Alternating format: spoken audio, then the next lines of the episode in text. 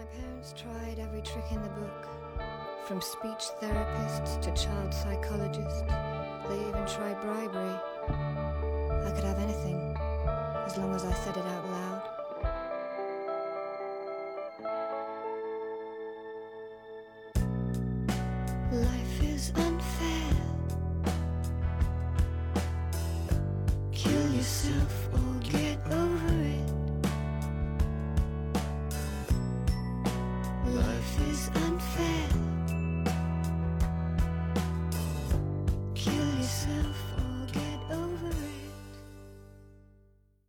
小伙伴们，大家好，欢迎收听我们最新一期的雨薇 solo 节目。那这期节目特别响应很多小伙伴之前在我关于自恋关系或者是自恋创伤的一系列的节目下面的留言。很多小伙伴会说：“哎，好像我也是那个自恋的人，或者是我就是那个自恋的人。那我怎么能够去更好的疗愈自己呢？”首先，我特别想认可这种动机以及想改变的决心和意志，我觉得这是应该被认可的。而且，能够面对自己，特别是能够面对自己脆弱的部分，的确不是一件容易的事情，因为。我在更深入去了解自恋的这个话题里面，我每次都能够感受到，就是一个人的脆弱，他的这种摧毁力或者是毁灭他人的能力有多么多么的强大，可以小到去伤害自己，大到伤害更多的人，甚至是一个国家、一个民族，可能都会有这种可能。基于很多小伙伴提出来的这个需求，那我今天在这里就特别简单的跟大家分享一下我的一些感悟。如果小伙伴们有任何其他的问题和想法，呃，我也会在与微 solo 的这个节目继续把我自己临床工作以及阅读、思考、研究的部分跟大家分享下去。感谢大家一直以来的支持。那我觉着也有特别有意思的就是，因为。在我录制这期节目的时候，明天呢就是儿童节，呃，听起来是一个好像庆祝小朋友的日子，但是往往把儿童节和比如说自恋的一些特质或者自恋倾向，甚至是自恋型人格障碍这些词放在一起的话，可能会有一些特殊的意义，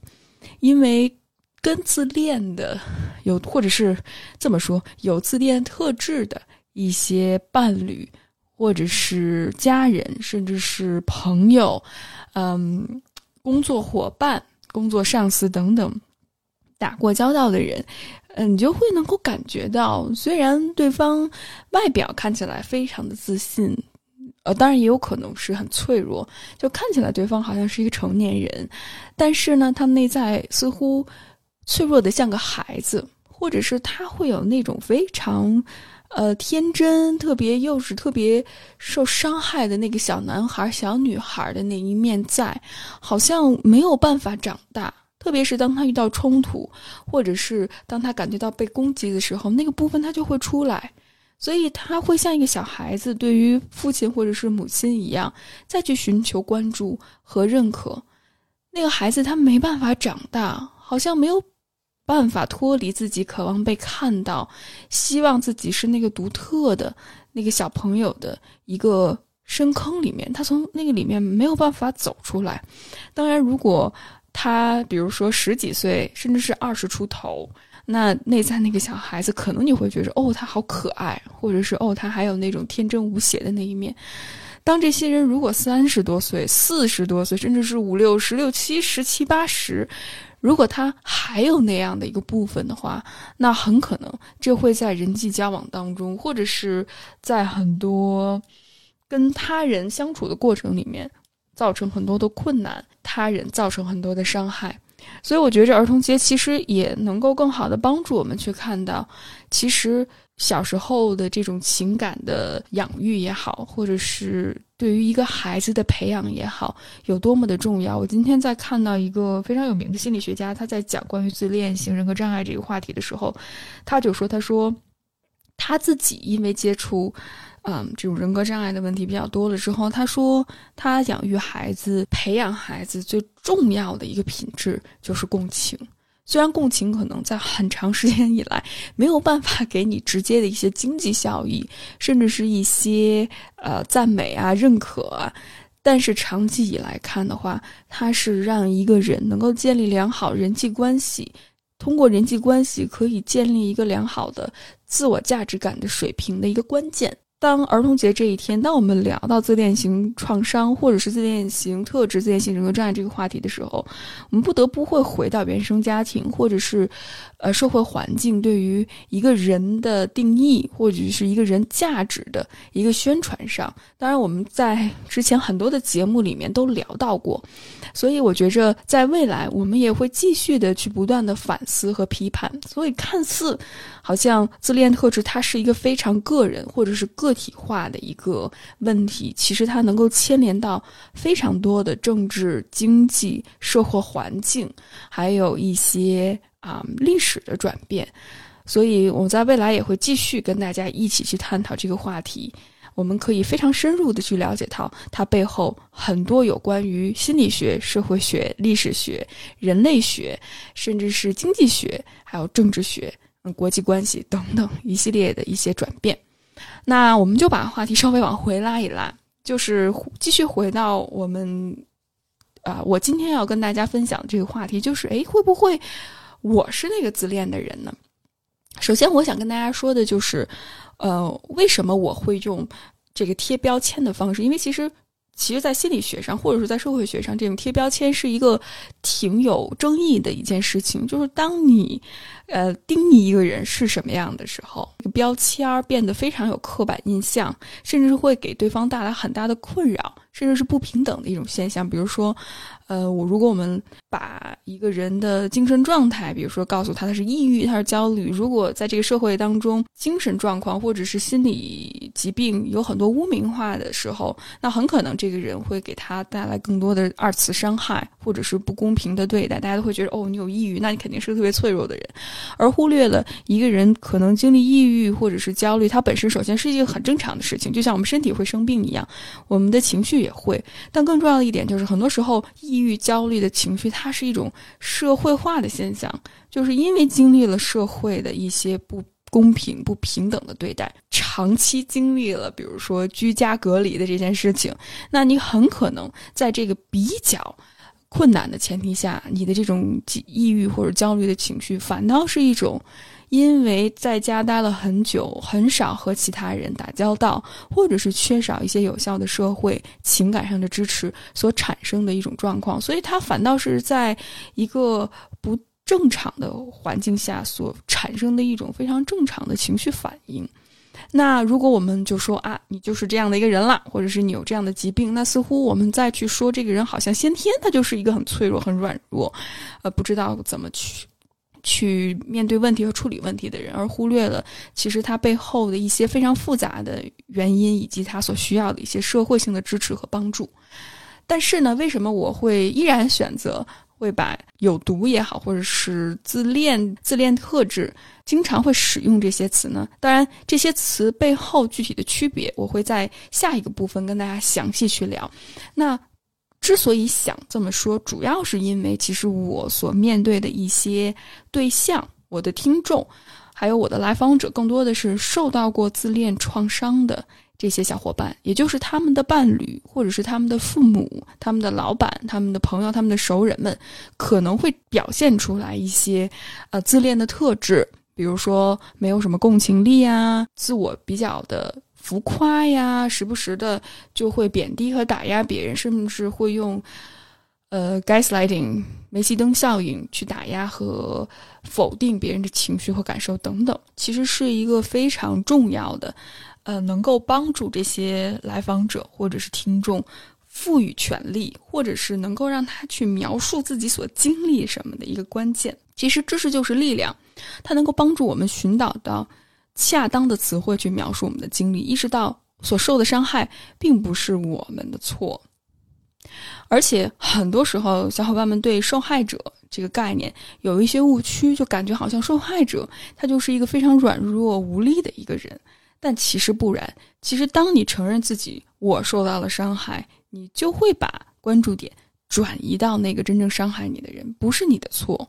很多时候，比如说举个非常简单的例子，受到自恋创伤的一些小伙伴，很多人都认为对方已经明显的打压你，甚至是用。暴力倾向，为什么你还不离开他？那是不是你有问题？其实不然。如果大家深入了解到这个暴力循环的话，就不难发现，一开始他会非常有魅力。往往那些自恋，甚至是有啊反社会人格倾向的这些小伙伴，其实他们在一开始都是一个非常自信、非常有魅力的人，而且社会其实非常鼓励啊我们变得很有自信，很有。啊，这种进取的精神，无论是在物质上、精神上，还有价值上，都取得很多的成功。呃，无论是我们个体而言，还有就是整个社会风气都在鼓励人变成这样的人，而且再加上整个消费主义文化所塑造出来的这种人设，就是哎，我是一个。有有车有房，对不对？然后有一个非常完美的伴侣，我们天天在网上秀恩爱。哎，其实这都是一种消费主义的理念，再加上社交媒体对于人的这种鼓吹，就是大家都要看我，看我有多棒，看我有多美好，然后再宣传真的是有毒的这种积极性的话，其实很多人都会被这种大的社会氛围所影响，所以很多人就觉着。特别是局外人都会觉得，哎，对方已经做了这么多对不对你这么糟糕的事情，为什么你还不离开他？是因为他们不知道的是，一开始没有一个人天生，或者大部分人其实不是会被虐待那个倾向所吸引，大部分人是不知道对方会呈现出来虐待的那一面，而往往他一开始被这种外表所吸引的是那种自信，那甚至是一种自负的心态，而这种自信和自负的心态，往往是社会所推崇的。那下一步就是，当真的你进入到了这段关系里面，当浪漫爱或者浪漫轰炸的这个阶段慢慢转移到贬低打压，特别是这些贬低、控制、打压，一开始是没有觉察到，它是慢慢一点一点的，就像温水煮青蛙一样，一点一点的去突破你的边界。所以，当你爱一个人的时候，或者是当你对自恋创伤没有任何觉察、没有任何了解，甚至是整个社会，当我们看到很多。这种霸道总裁的电影或者电视剧，都会觉着我不断的去看你的信息，然后壁咚，然后甚至是你说你想吃，呃，重庆小面，然后我带你去吃豪华晚餐，就是这种好像违背一个弱势或者是弱者的，呃，意愿去把更好的东西强加在另外一个人身上，而不去考虑对方的情绪和感受，似乎是被推崇的。哇，这就是浪漫，这就是爱。所以当。我们从小没有受到非常好的，或者是非常现实的一种情感教育的时候，我们会忽略很多危险信号。而且爱一个人，或者口口声声说爱一个人，我们更多的是会被那些言语上，甚至是浪漫氛围所感动，而很少忽略了哦，原来对方的某些行为其实他侵犯了我的边界，甚至是可能。因为对方是个那么自信，像他嘴上说的那么关怀别人，呃，对于一些比如说公益自恋者或者公共自恋者，他们会把自己所做伟大的事情，比如说，呃，关注帮助别人啊，帮助小动物啊，然后关心社会问题啊，把这些事情当成。合理化虐待伴侣或者虐待周围的人，不去共情、不去理解，甚至是去侵犯别人边界，他会把这种当成一种借口的话，其实真的非常难分辨。所以，如果我们能够承认自己是受害者，其实给了我们一种力量，就是并不是我们太蠢、太单纯，我们所以才进入到这段关系里面，或者说我们有受虐倾向，所以我们才进入到这段关系里面，不是，是因为对方他欺骗了你，他利用了你。甚至是他在不断的去攻击你的脆弱，让你怀疑自己，不断的去控制你，所以你才继续留在这段关系里面。所以我觉着强调受害者，这是非常关键的一步，而且去把对方的一些行为还有做法能够概括成为一个门类，甚至是把他的一些行为统称为自恋创伤。其实这是给受害者。一种父权非常非常重要的一个步骤，我非常喜欢的一个女作家苏蒙克基德，她曾经说过，她说每个人都渴望自己的伤害被看到，并把这件事情放在很重要的位置上，特别是对于受害者来说。但同时，我也意识到，呃，贴标签它是一个双刃剑，它一方面能够给受害者一种力量，去说哦，我不是那个做错的人，所以我应该为自己的这些经历，呃，所原谅自己，而不是一味的责怪自己。但同时呢，我也想分享，就是也有这样的一种可能性，或者是会有这样的一个风险，就是我们他会给我们创造出来一个舒适圈，让我们没有办法继续向前看，也有可能会让我们沉浸在哎，对方是否是一个。自恋的人，而回避自身的责任和问题，甚至是如果你觉着你是那个自恋伴侣，当你意识到哦，可能是我有自恋的问题，或者是可能我从小到大经历过一些创伤，或者是一些重大的丧失的时间没有疗愈好，那很可能它就会成为去合理化我们这种虐待行为的一种借口，而不去改变。所以，自恋型人格障碍首席心理学家艾伦·弗朗西斯 （Alan Francis） 他是呃，去真的把自恋人格障碍的一些门类去把它理清的这样的一个心理学家。他说，当我们称诊断的时候，我们就会对那些恶劣的行为去找借口。也就是说，当我们说“哎，他有什么什么样的一种人格障碍，或者他有什么什么样的一种心理疾病”的话，很可能，特别是应该说，特别是对于一些有严重的自恋型人格障碍的人来说的话，对于他们来说，这就是一个借口。反正我也是这样的人，我可以把我所有的一些虐待性的行为都归结在我有这个诊断，或者是我有人格障碍，所以我就不用去努力了。很有些人就说：“哎，那这个词是不是太 非黑即白了？”就是。你说这个人有毒，或者是自恋，甚至是有一些男性的直男的伙伴说：“雨薇，我看了你这个专专栏的名字，我就觉着好像在说我，所以我连看我都不敢看。”呃，就是非常的脆弱，对不对？呃，似乎哎呦太 triggering，就是太情绪化了，我可能连看我都不想看。那会不会有一个更舒缓的词呢？还是那句话，就是我这篇这几个专栏或者一些文章是给受过自恋创伤的小伙伴所写的。我觉着只有真的经历过自恋创伤的人才知道，有毒甚至是情感吸血鬼这些词听起来非常的是骇人听闻，但是你要真的和他们所经历的那些情感虐待相比的话，杯水车薪。还是那句话，我的关注点更多的还是放在经历过。自恋创伤的小伙伴，我的咨询的理念其实它分为三个阶段，特别是在帮助自恋创伤的小伙伴。那这三个阶段就包括受害、幸存，还有 thriving，就是暂时分翻译成为茁壮。所以呢，我会在受害者这个阶段使用贴标签的这个技巧，或者是告诉对方你的伴侣是一个自恋型的伴侣，或者是他有一些自恋型的倾向。有有毒的这种特质，呃，如果大家对这些具体如何帮助小伙伴或者你周围的朋友能够去更好的打破这种有毒关系的话呢，也可以看我最近发的一个关于助人技巧的一个视频，我之后会把这些连接分享在我们的播客的文案里面，大家可以关注一下。呃，说完这个贴标签的这个问题哈，那下一个问题就想跟大家分享我经常使用的三个词，就是什么是有毒，什么是自恋。还有什么是特权？我觉得这三个词其实是贯穿了。当我表达，呃，我是否是一个有毒的人之前，需要跟大家先去说清的。因为我觉得很多时候，嗯，很容易我们就会把标签贴在自己的身上，甚至是我知道，就是在很多网站上都会有一些人格测试的一些问卷什么的。我想跟大家说，真的不要相信那些人格测试的问卷。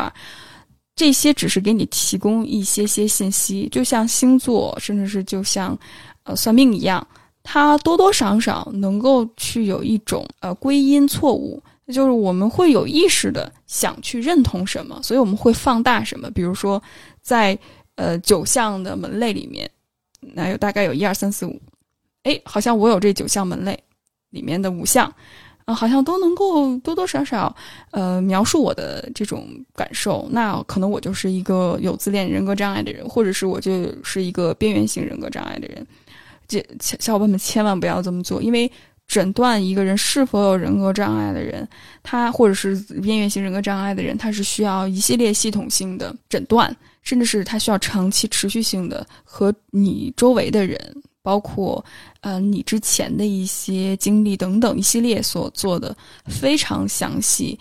呃而且非常谨慎的一种诊断，而且必然是有相关从业资质，这一点特别重要。即使呃心理学家或者是临床心理学家。我觉着也需要去寻找那些真正对人格障碍有所专注的这些人，他才有可能有这样的一些资质。去诊断，如果动不动的你就听到，比如说，哎，我没有见过这个人，但是我听过他的这些表现，那可能你会觉着，哎，这个人有人格障碍，或者是你的咨询师还没有真正了解到你，或者是对你没有太多的一些深层次的，呃，一些问询啊，或者是他没有相关的这种临床资质，他就会说你的这些表现听起来像是有一些这种自恋型人格障碍，或者是边缘型人格障碍倾向的话，千万不要相信，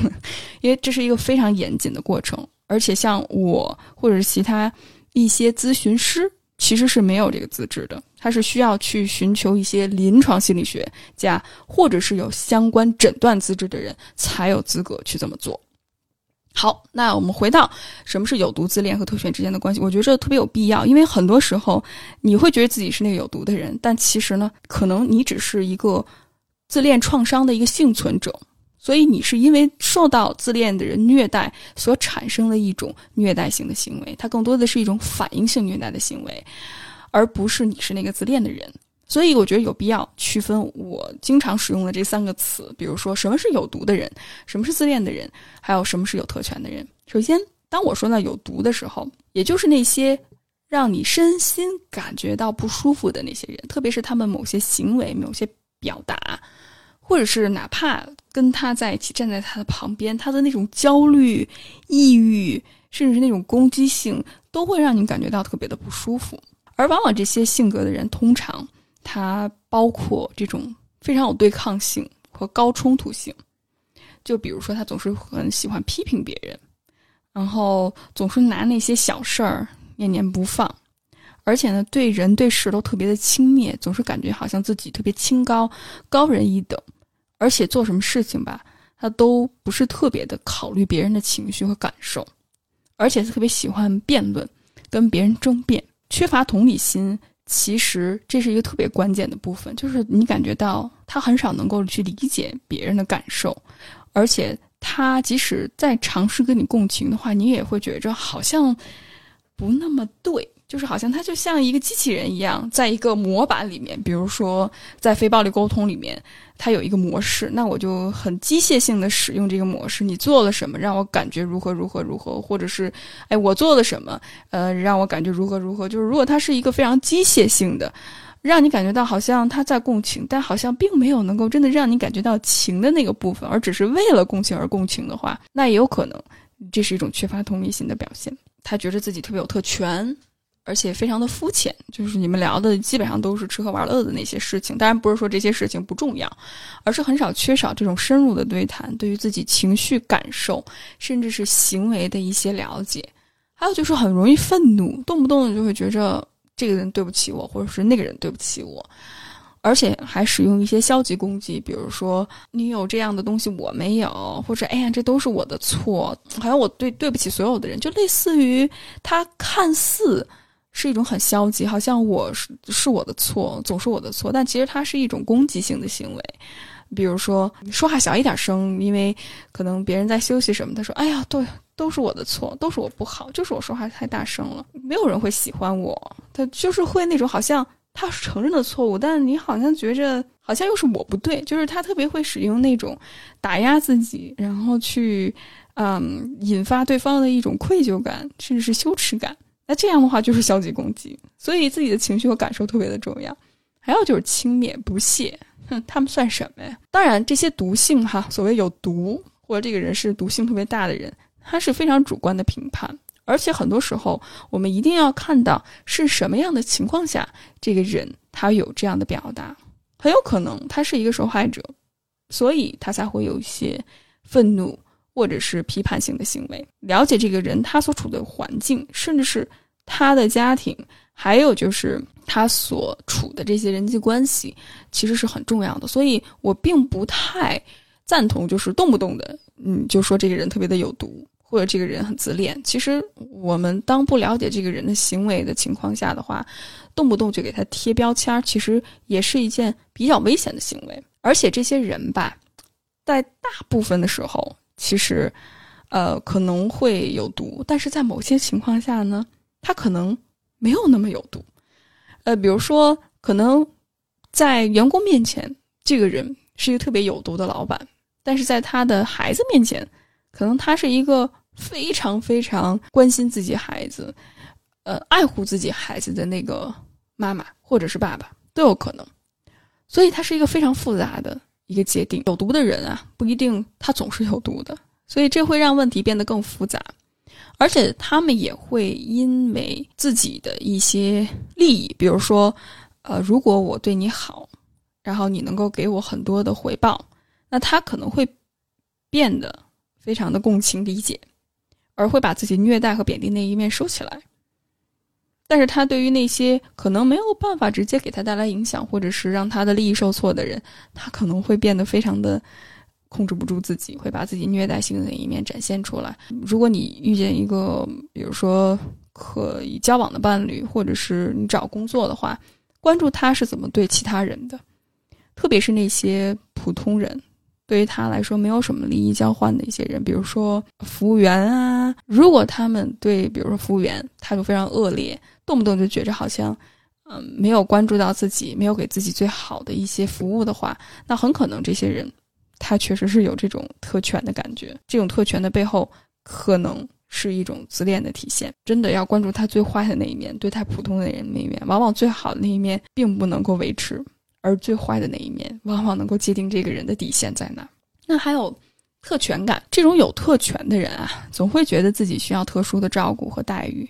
当然，这不一定是个人的特质，我觉得这也跟环境还有具体的一些关系有关，就是你处的关系这个动态和模式有关。举个非常简单的例子，比如说残障人士，他需要一些专座，残障人专属的一些停车的位置啊，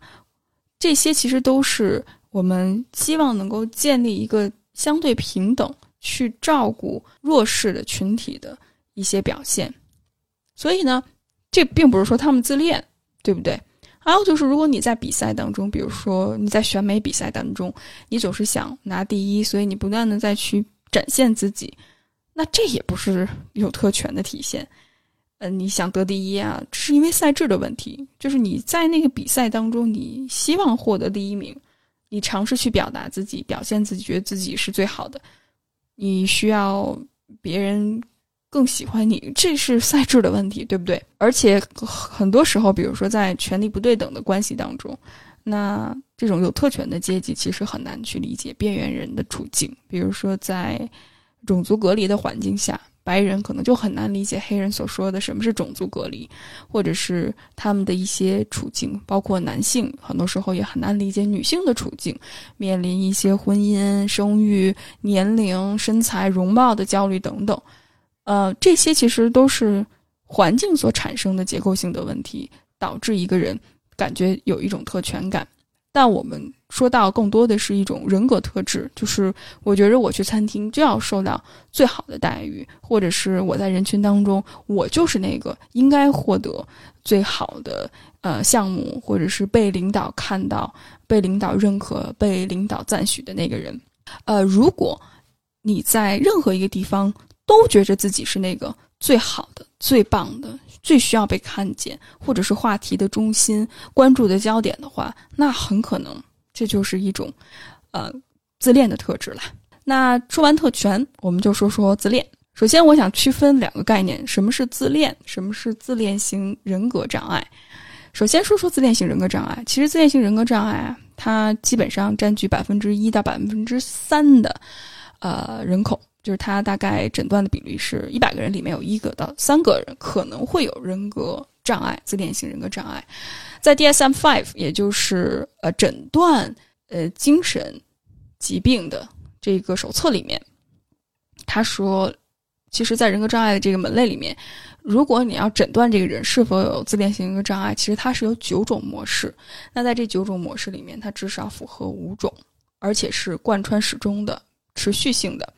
这就包括比如说啊，共情能力差呀，或者是有一种浮夸，或者是一种很忽高忽低的这种自我。具体的话，我就在这儿就不多说了，大家可以查一下哈。九种里面的五种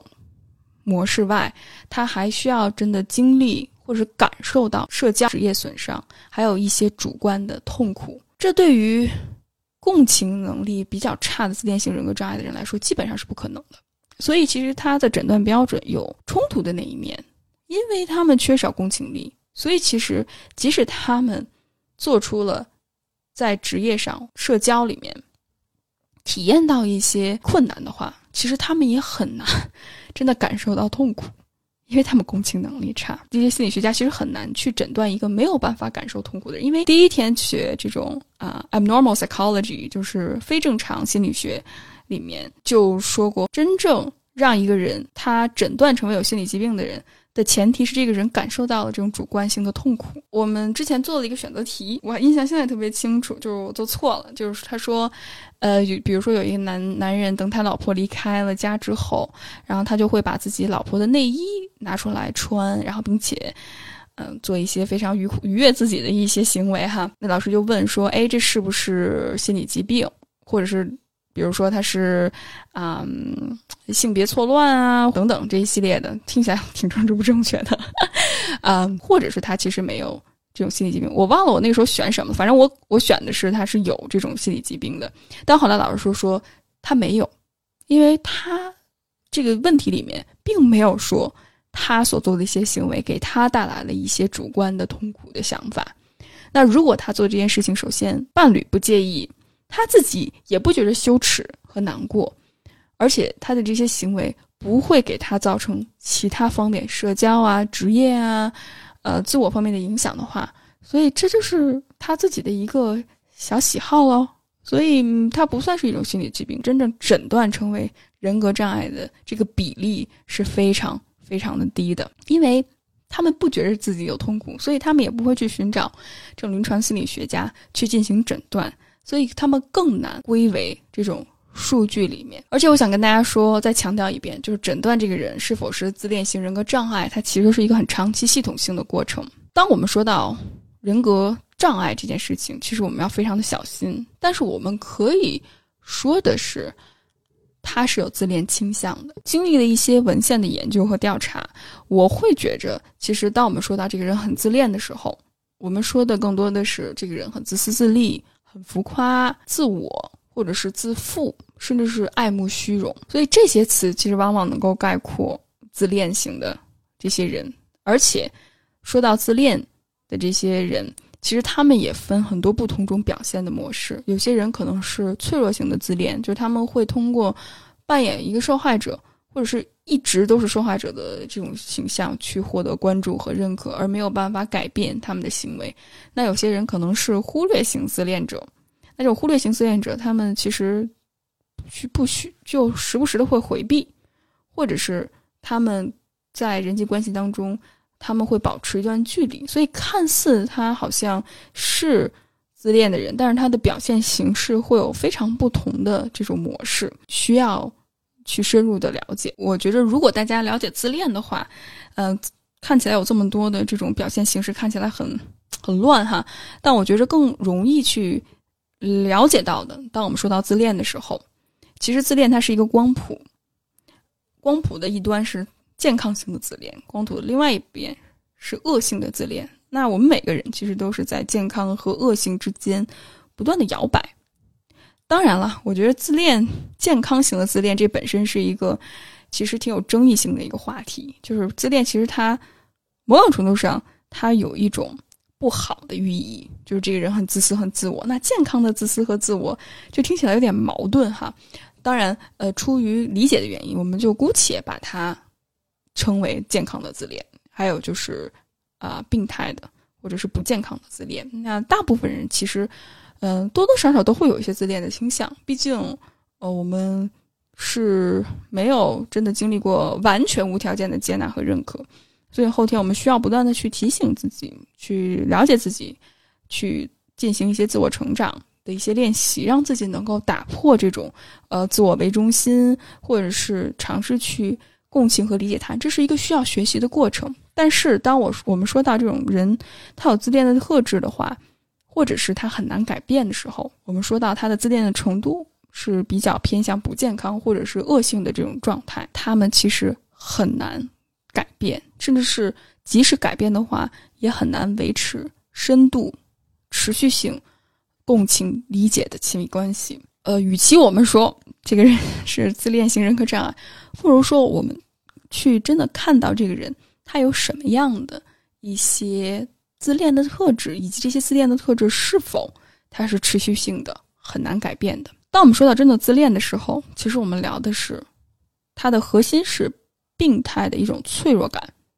这就会让很多小伙伴难以理解。就是诶，他们表表面上看着好像特别的自信。而且无坚不摧，怎么去理解他表面上这种自信和内在脆弱之间的关系呢？对于很多自恋的人来说，如果你仔细观察的话，他们对于成功，甚至是他们对于强大的定义，都非常非常的浮于表面。比如说，啊，买了豪车，或者是挣了更多的钱。有了外表更貌美或者是更英俊的一个伴侣，然后总是在买新的一些限量版的鞋呀、衣服呀，或者是首饰啊、包啊什么的。那我经常能够跟投资人见面，然后经常吹嘘自己有多么多么牛逼。但是真正当你深入到，比如说他做了什么，以及这件事情对于他的意义和影响的话，其实他说不出什么，就是他很虚，很浮夸。很喜欢很表面上的东西，而真正的强大或者真正的勇敢，其实是敢于承认自己的脆弱，并且特别重要的这一点就是能够付诸于行动。心理学更多关注的是就是自恋者他的一些特质，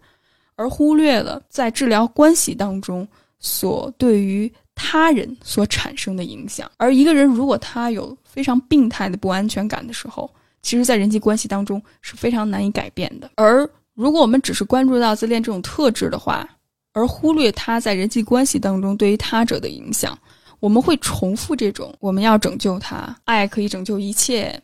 那如果对方感觉到不安全，那我们需要去拯救他们。所以我们会重复在这个叙述或者是话语里面。我非常不认同这一点，因为不安全感可以使人变得非常非常的危险。这就好像他随时搬动着这个机枪的扳机。只要他手感觉到痒痒了，或者是一阵风吹过，让他感觉到哎，感觉好像手颤抖了一下，那很可能他会把这个扳机搬动，然后把那一枪打在你的身上。自恋者对自己的一切以及他人的影响，对自己的能力以及对他人的判断都非常的差，就是他们会有一种很虚妄的对自我的评判。所以，当年龄越大，其实他对于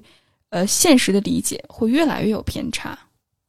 而这种现实理解的偏差，更多的是有一种非常不切实际的想象，比如说他们会做很多非常有风险的财务上的决定，那他们对自己的价值以及对自己的影响力也会有非常有误差性的判断。那可能他会觉着自己生不逢时啊，会觉得自己的理论、自己的工作重要性非常的大，只不过，呃，其他人没有办法理解他，或者他想改变世界，但是这个世界不给他机会去让他发扬自己的这种优秀的能力等等，就是非常的不切实际，非常的虚空，一切都是别人的错。高度的自尊心或者是这种高度的自信，其实只是一种。非常不切实际想象的一种副产品。真的，你要去深入了解这个人，或者是你真的需要深入了解自己，你才能够发现他到底是否是一个自恋的人，或者他是否有一些自恋的特质。那当然，我还是觉着，如果我们只是说自恋不自恋，其实并没有办法更好的去了解到具体的行为模式。所以我觉着，与其我们去说，特别是对于那些对于自恋不太清楚或者是不太了解的人，你想向他们去传递出，哎，这个人他很有问题的时候，与其你说他是一个自恋的人，给他贴上这个标签，不如去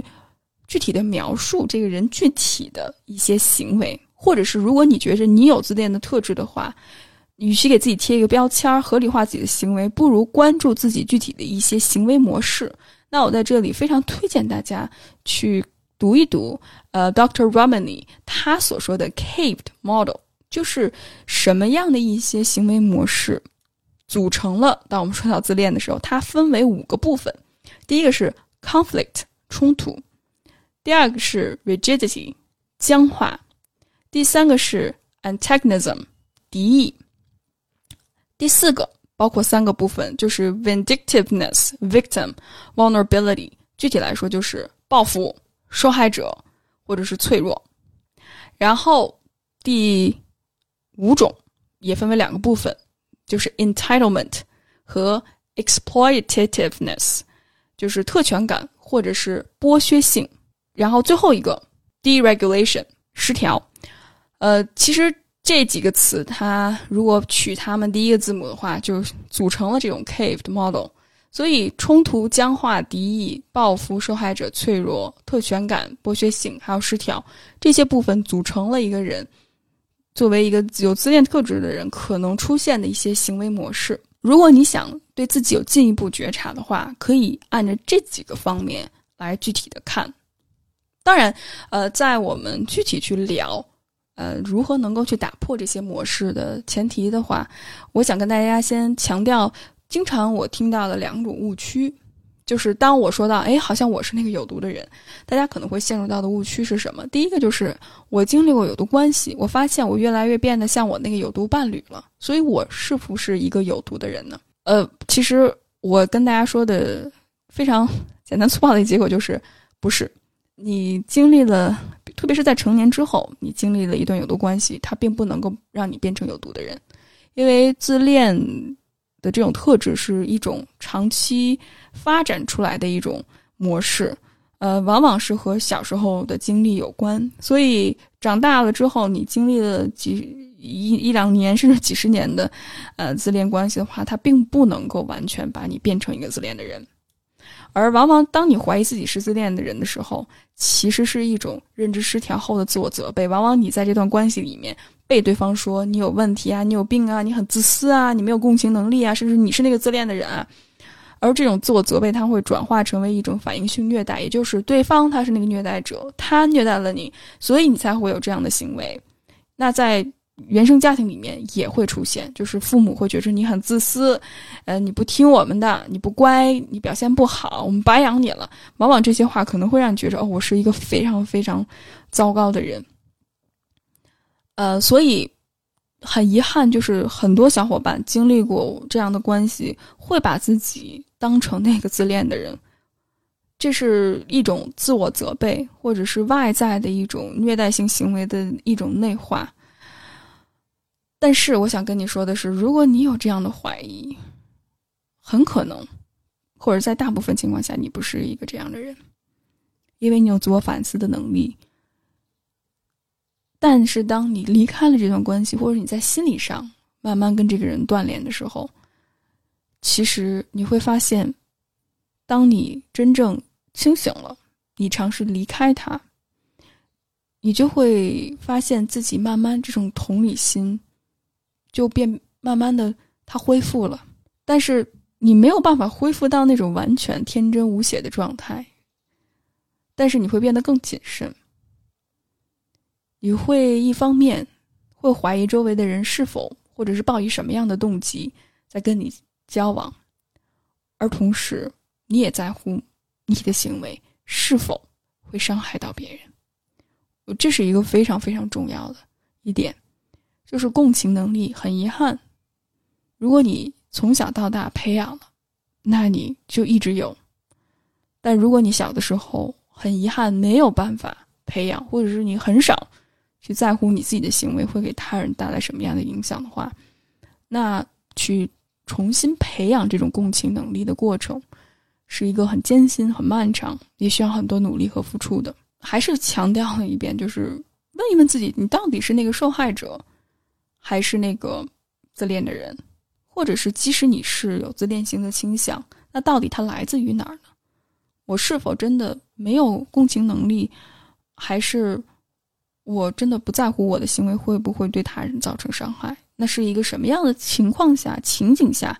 你才会有这样的一个反应呢？我觉得这些都是大家可以彼此去自己梳理的。那如果你感兴趣的话，也欢迎把你的。一些想法分享在我们留言区域里面。然后第二个误区就是，如果我真的是那个自恋的人，我听到很多小伙伴都说过，我确实有自恋倾向，那我改变了，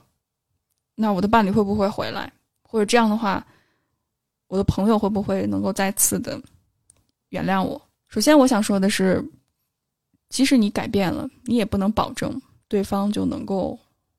跟你重归于好，你就能回到之前的那个状态里面。所以，改变的目的并不是回到过去，或者是让对方回来。而是能够帮助你改善人际关系和你的心理健康。那很多人就会说：“那既然我改变了，我尝试了，我还是会被抛弃，因为可能自恋的核心就是这种害怕被抛弃，或者是害怕被遗弃的那种恐惧感，可能会 trigger 到我很多之前的一些痛苦。那为什么我还要尝试呢？答案很简单，就是因为你的自我价值并不只是建立在……别人对你的态度和认可上面，而是你是一个完整的人，你本身就是一个有价值的人。当然听起来这个很鸡汤哈，它也会让你找到一个通往良好关系的一个大路上，而不是继续去延续着这种一开始浪漫轰炸对方，尝试把对方拉到自己的身边，没有办法再去保持这种浪漫爱的关系，你尝试就需要去通过打压别人。然后去获得一种自我满足感，然后再把对方抛弃，甚至是在跟对方交往的过程里面，你尝试去获得认可和关注，所以在不断的聊骚其他人，或者是用三角关系去制造这种对方的脆弱的感受。你不需要这么做，你可以找到一种更有效、更让自己能够满足的一种方式和方法。不知道跟大家有没有分享过，就是我交往过一个自恋的。就非常典型的一个自恋的人。我后来发现他在不断聊骚其他的人，我就问他，我说我就特别想知道为什么要这么，没有办法理解他的这种行为，特别是如果你在这段关系里面，你真的很难理解他为什么会这么做。他说了一句话，他说我现在印象都特别清楚，他说我可能是需要人的认可，这是一种非常无效，甚至会破坏你关系的一种方式。但是你不断这么去做，我觉着这背后有非常多的很更深层次的一些心理因素。但我最后还是选择了放手，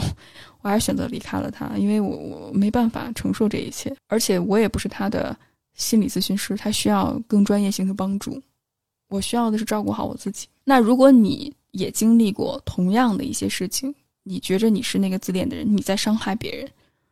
你想改变，你可以尝试跟对方道歉，但是这不能保证对方能够回到关系里面。你要做的是做那个。正确的事情，不要寄予太多的希望。对方是否回来，对方是否原谅你，这是他的一个选择，这也不是你能够控制得了的。但是你能做的就是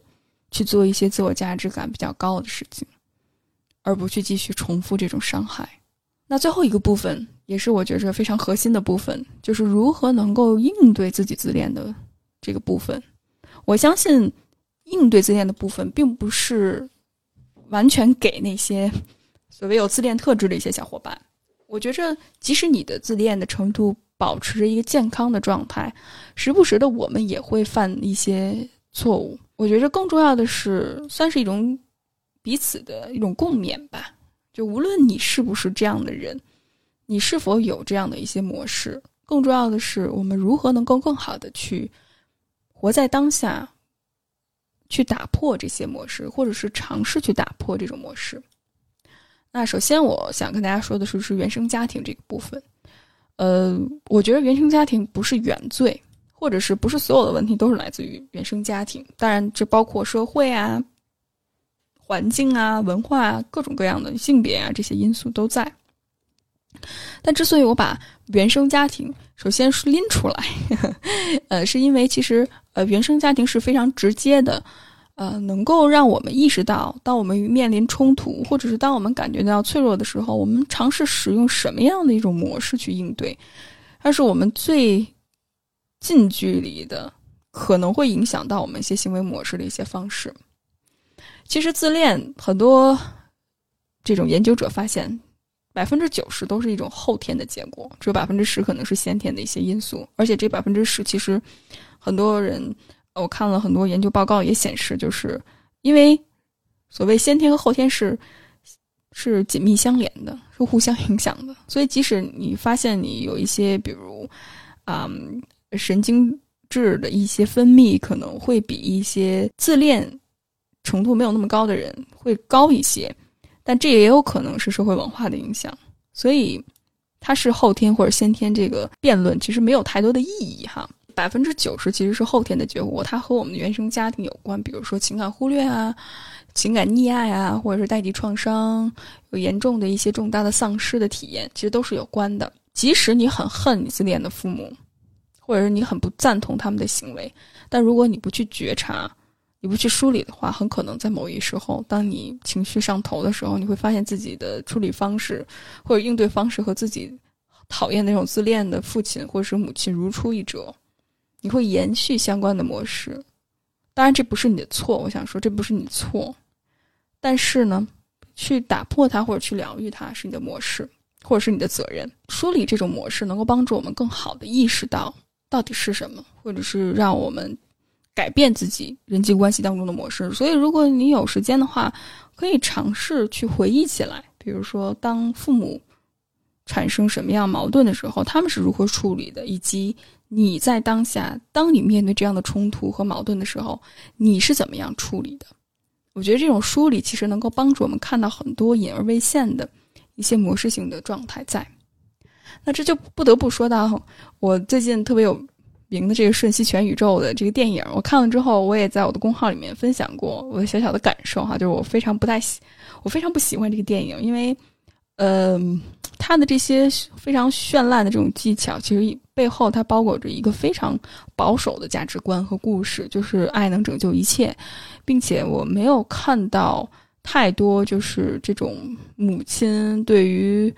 自己的一些反思，包括对于孩子的理解，更多的还是处在一个努力付出的这样的一种价值体系上或者这种叙述上。那有机会的话，我可以专门录一期节目。嗯，去说，而且我现在在读一本书，就是关于这是一本英文的书，还没有暂时没有翻译成中文。他就说，为什么很多孩子去和父母选择断联，然后如何能够更好的去疗愈这种冲突？他是一个 base 在北美的一个心理学家所写的，他就是专门帮助那些和自己父母断联的孩子了解为什么。会有这样的一个情况在，以及如何能够去疗愈这样的一个创伤。但这种疗愈并不意味着孩子和父母就能够重归于好，就像《瞬息全宇宙》里面的那样，呃，这种非常完美的结局，就特别特别的又回归到大的家庭里面，不是。呃，其实更多的时候，它背后的一些改变是非常复杂的，而且并不只是基于母亲的一厢情愿，母亲的这种或者是父母的这种觉察力，以及他们是否愿意真正走进孩子的世界里面，而不只是接受，就是哎，我孩子这个样，是真的他们走进孩子的世界里面，以及如何能更好的去帮助两代人设立这种边界，去更好尊重彼此。我觉得这些都是非常非常重要，但是很遗憾，在电影里面，嗯，很少有表达。而且，其实在这本书里面，他说到很有意思的一个现象，就是其实个人主义的流行，某种程度上也助长了这种自恋的，和自恋其实是相辅相成的一个关系。当然，不是说所有比较崇尚个人主义的人都是自恋哈，但是绝对自恋的人。他是非常认同个人主义的这套价值观的。他说过，美国人的这种个人主义，它更多的是一种反抗型的个人主义。但是在这种文化比较研究里面，他们发现荷兰的个人主义其实是一种人际性的个人主义。这种美国式的个人主义更多的是我要反抗家庭，我要突破家庭，我才能够获得自主。但是荷兰。人他所表达的一种个人主义，更多的是，即使我长大了之后，我和父母之间也保持着一个相对和谐的关系，他们也能够不断支持我和尊重我，然后我也能够更好的在情感上或者是在心理上跟他们建立一种连接感。当然，我也在读关于中国社会的个体化，嗯，是 UCLA 大学的教授严云祥，他。的一些关于中国社会个体话题研究，我目前没有看完，所以我还在去思考这个问题。有机会之后会跟大家分享，就是这种个人主义，包括跟原生家庭断联以及重建关系。其实我和丁丁前两期节目有聊到过这个话题，所以如果大家感兴趣的话，可以听一听。呃，丁丁也是刚刚和原生家庭断联之后，也重新跟他们保持了联系。那这个过程的复杂以及艰难，我相信只有经历过的小伙伴才能够懂得背后的这种艰辛。好，那第一个部分就是原生家庭，梳理原生家庭，其实能够帮助你更好的了解到自己的，呃，这种模式性的行为。那第二点就是合理期待。我想跟大家说的就是，知道不等于做到。就是即使你知道了，好像我有自恋的倾向，在这六个方面的表现里面有涉及到，但这并不意味着你就能够完全做到。甚至是很多自恋状况比较健康的小伙伴，其实他们很多时候也很难做到总是保持着一种有效的处理状态，这很正常。所以有一个合理的期待，罗马不是一天建成的，这是一个非常重要的事情。否则的话，因为本来你的自我就很脆弱，所以当你没有办法完成这个目标的时候，你会更加去责备自己，陷入到自我循环、自我责备的这种循环里面。所以，如何去打破它，其实还是挺重要的。第二，就是改变是痛苦的，改变绝对不是很轻松、很快乐。然后发几张照片儿，然后在自己的社交媒体上 post 说：“哎呀，我今天又感觉好多了，哎，我好爱自己。”并不是这么容易的事情。改变是一件非常痛苦的过程，是要跟自己的痛苦作战的，而且特别是对于一些自恋的人，我我之前的一些案主，我能感觉到有一些些是有自恋倾向的人，而往往这些人，嗯，他们其实我们的咨询到了一个程度，特别是开始去面对自我脆弱那个部分的时候，他们会逃，那非常具体的表现就是会把话题转移，或者是就跟我。结束我们的咨询关系，或者这个人就消失了。嗯，这些都是很明显的表现，而且这些人其实男女都有，而且男性占比会更大一些。因为当你意识到自己的自我是脆弱的，你就势必要把想象当中那种非常完美的那一面撕破，然后去面对自己的内心，原来是那么的空虚，那么的无助。而这种痛苦，就好像你觉着你站在。喜马拉雅山的山顶上，其实你在吐鲁番盆地里面，就是这种落差感，或者是这种面对一切虚妄无助感觉，就像从天上坠落在地下，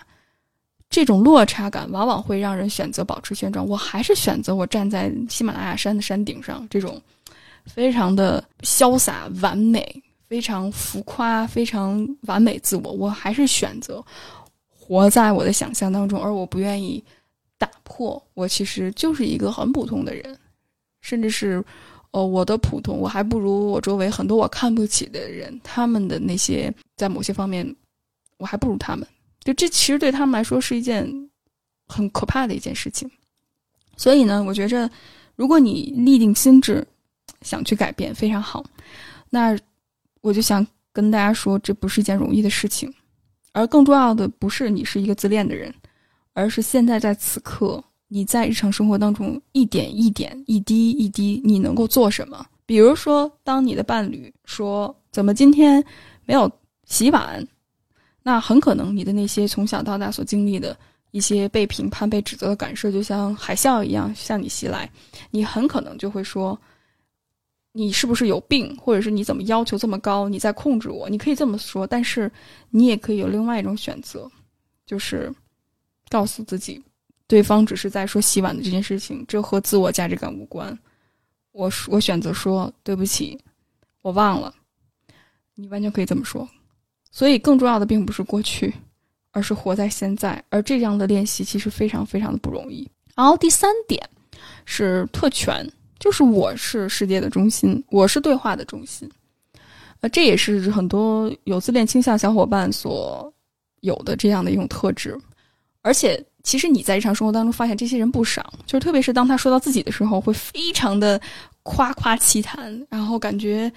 特别的兴奋。但是，一旦比如说当你开始说你自己的时候，啊，对方可能就会觉着，一开始可能还觉着笑一笑，但时间长了之后，他可能就会看一看手机啊，或者是你就感觉这个人漫不经心，甚至是他可能会找一个借口就会离开，或者是找一个借口，从把话题重新转移在自己的身上。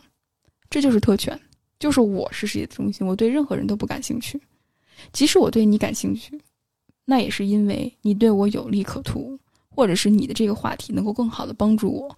去建立我的话题，能够更好的把这关注点引回我的身上来。所以，如果你是这样的一个人的话，我觉着给大家三点建议：第一，就是学习聆听，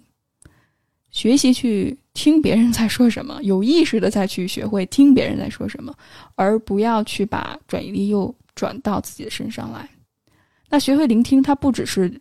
听别人在说什么，同时尝试去理解对方背后的意思是什么。第二，就是尝试去问问题，就不要总是把这个话题又转回到自己身上去问。比如说，对方说了一些关键词，如果你一开始不太会问问题的话，那你就告诉对方：哎，那这些，比如说选一个关键词，对方说：哎，我今天去，呃，我今天去吃火锅。那你听到了这个词“火锅”可能是个关键词，那你完全可以说：“哎，那火锅你们吃的什么呀？或者是你喜欢什么样的火锅啊？”把的这个问题抛出来，而不是说我又怎么怎么样，多问你为主语的问题，而不是又把这个说：“哎，我也喜欢吃火锅，我那天去吃，不是不是不是，就不要把话题的中心又转回到自己身上去问对方问题。问问题其实是一个非常好的，呃，能够帮助你去。打开话题的一种方式。那第三个就是不要打断，这种打断不只是语言上的打断，比如说，哎，我之前去吃了什么火锅特别好，我推荐给你，我怎么怎么样，我怎么怎么样。呃，尝试去去聆听，同时呢，这个打断也包括，比如说你在看手机，或者你走神儿啦，然后你会对对方有些评判，不要去打断别人，去给对方足够的尊重和理解，这是三个很重要的。不把自己当成中心，不去觉得自己好像我有特权，让别人关注我。我要是整个场里面最亮的那个仔，就不要把自己放在最中心的位置，有意识的去打破这种我为中心的这种状态。呃，然后下一个部分就是打破无效应对冲突的模式。那这就包括刚才我们提到的，在 Cape 的 model 里面，失调啊、僵化啊、敌意啊、报复啊、扮演受害者啊、脆弱这些，其实它都是一种特别无效的应对冲冲突的模式。呃，要么就是情绪崩溃，这是失调的表现；僵化就是我的价值观就是最重要的价值观，你们的都是垃圾，或者是你们的都是。非常幼稚、非常无聊的东西，嗯，还有敌意，就是好像你们都是在嫉妒我，或者你们都要伤害我，你们都是看不起我，就有这种敌意。当然，无论是报复、受害者、脆弱，其实都是你们对不起我，然后我是那个需要被关注，我是那个需要被你们照顾的那个人。所以，这些其实都是一种无效应对冲突的模式，它更多的是因为你的。这种应激的模式被触发到，所以而产生的一种尝试去，无论是，嗯，对抗也好，或者是逃避也好。所以，如果你有这样的模式的话，我觉着，呃，可以意识到的就是，其实你在用他人去管理自己的情绪，而真正自恋水平相对来讲比较健康的人，遇到这种问题的时候，他尝试会停下来。深呼吸，甚至是当场离开，会做一些让自己情绪平复的事情，而不只是下意识的去把情绪或者是这些报复心发泄在对方的身上。呃，其实这对于很多有自恋特质的人来说，其实是一件很难的事情，因为这就跟大家之前说过，其实对于自恋的人来说，他们的手其实就放在扳机上，时不时的可能就会按下去，哪怕呃吹个风啊，或者是感觉痒痒啊。不自然的，他可能就会按动扳机，所以你不知道这种人他什么时候会触发到他最敏感脆弱的神经。所以，如果你是这样的一个人的话，我觉着这种想要攻击的状态是常态，接受这一点。那下一步能做的就是尝试去放松，尝试去使用一些其他的方式去处理自己的这种冲突的模式。而且没有一个人能够在一天之内就改变，这是需要长期的过程。所以，如果你需要一些专业性的帮助，去寻找那些对自恋型人格障碍，或者是对创伤有所了解的一些咨询师，当然，在日常的人际交往过程里面，可以尝试做以下一些事情，就是不要去强迫性的去发一些信息或者是邮件，去咒骂、诅咒别人。呃，或者是通过这种方式去处理自己的情绪。还有就是尝试停止使用外在的一些物质去处理自己的情绪，比如说烟呐、酒啊，还有其他的一些，嗯，让人变得很快乐或者是很容易让人上头的一些物质，呃，这些或者是比如说上瘾性的行为，我们之前也聊到过，呃，那可能将。情感的能量转化成为一种身体的动力，比如说可以尝试使用正念啊、深呼吸呀、瑜伽呀，甚至是运动的方式，让自己这种情绪的能量释放出来，去自己去面对和处理这些情绪的能量，而不是一下子去转嫁给别人。那还有一个很重要的，大家可以尝试的就是有规律的日常生活，比如说有规律的作息，呃，比如说你起来之后做一二三四五，就是当你其实你的生活有秩序性了之后，你的情绪可能会更有预测性，呃，包括去梳理一些让你容易感觉到会被情绪触动的那些点，比如说当对方去抱怨你的时候。或者是对方责备你的时候，你特别容易去情感暴怒。那这个部分，当你知道自己可能在这两个部分会情感暴怒的话，跟你的伴侣说，跟你周围的人说，然后同时有意识的去缓和自己情绪的这种触发感，即使你有的话，尝试去放松。当然，这是一个很漫长的过程。那最后，我也想讲的是，我之前在 Open Day 里面。呃，分享过如何能够做 ego work，就是自我的这个工作。自我工作其实是这个核心，去面对自己的脆弱，如何去建立一个坚实的自我价值感，其实是关键所在。那我在这儿非常推荐克里斯汀内夫的一些理念，就是自我慈悲的这个理念。其实他在自我慈悲的这个理念里面，他说到为什么现在。呃，这种自我价值感的理论都非常有问题，可能会引发人的自恋，是因为自我价值感如果完全建立在他人的认可的基础之上的话，那很可能他的自我价值感就会忽高忽低，然后没有办法去建立一个稳定、有效、稳固的自我价值感。而自我慈悲的核心就是在于我是人类的一体，我对我的情绪能够有更好的关怀。我能够觉察到自己的情绪，同时我也能够接纳自己，所以我的价值感是建立在我和我自己当下的情绪和感受有一种连接的状态，而不只是建立在我是独特的，我与他人不一样。那这和我们主流的价值观其实是相背离的。但是如果你感兴趣的话，可以读一读克里斯汀内夫所说的什么是一个坚实稳固的自我价值感。我觉得自我这种工作的核心就是觉察自我的责任，并且梳理自己情绪的出发点。那我也写过相关的文章，我之后会把这些资料的链接发给大家，帮助大家更好的去觉察和面对。好啊，时间也不早了，那我就先说到这儿。我这个问题真的是刚刚打开交流的一个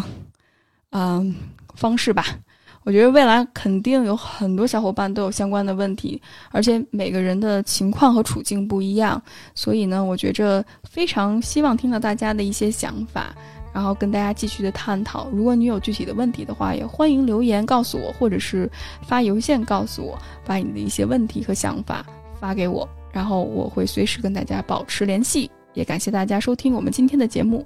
再见。do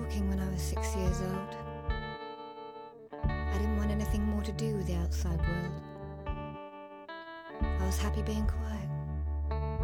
but of course they wouldn't leave me alone. My parents tried every trick in the book, from speech therapists to child psychologists. They even tried bribery. I could have anything, as long as I said it out loud.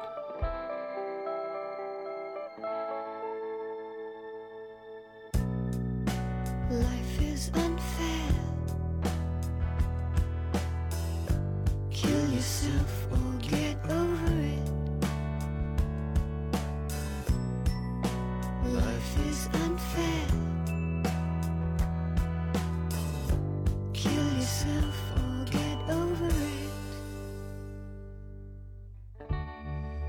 Course, this episode didn't last forever. I'd made my point and it was time to move on to peel away the next layer of deceit and see what new surprises lay in store. My school reports that I showed no interest, a disruptive influence. I felt sorry for them in a way. And when they finally expelled me, it didn't mean a thing.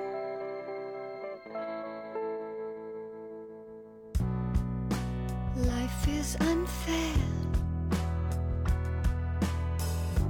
Kill yourself or get over it. Life is unfair. Kill yourself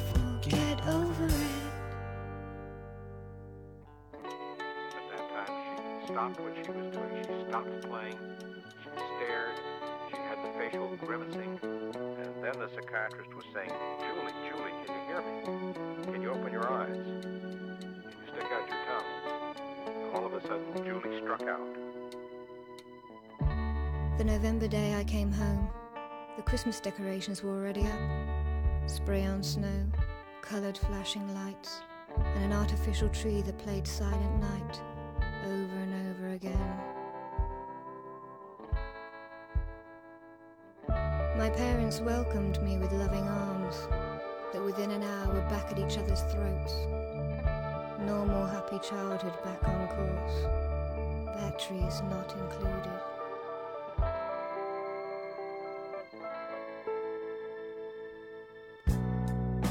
Life is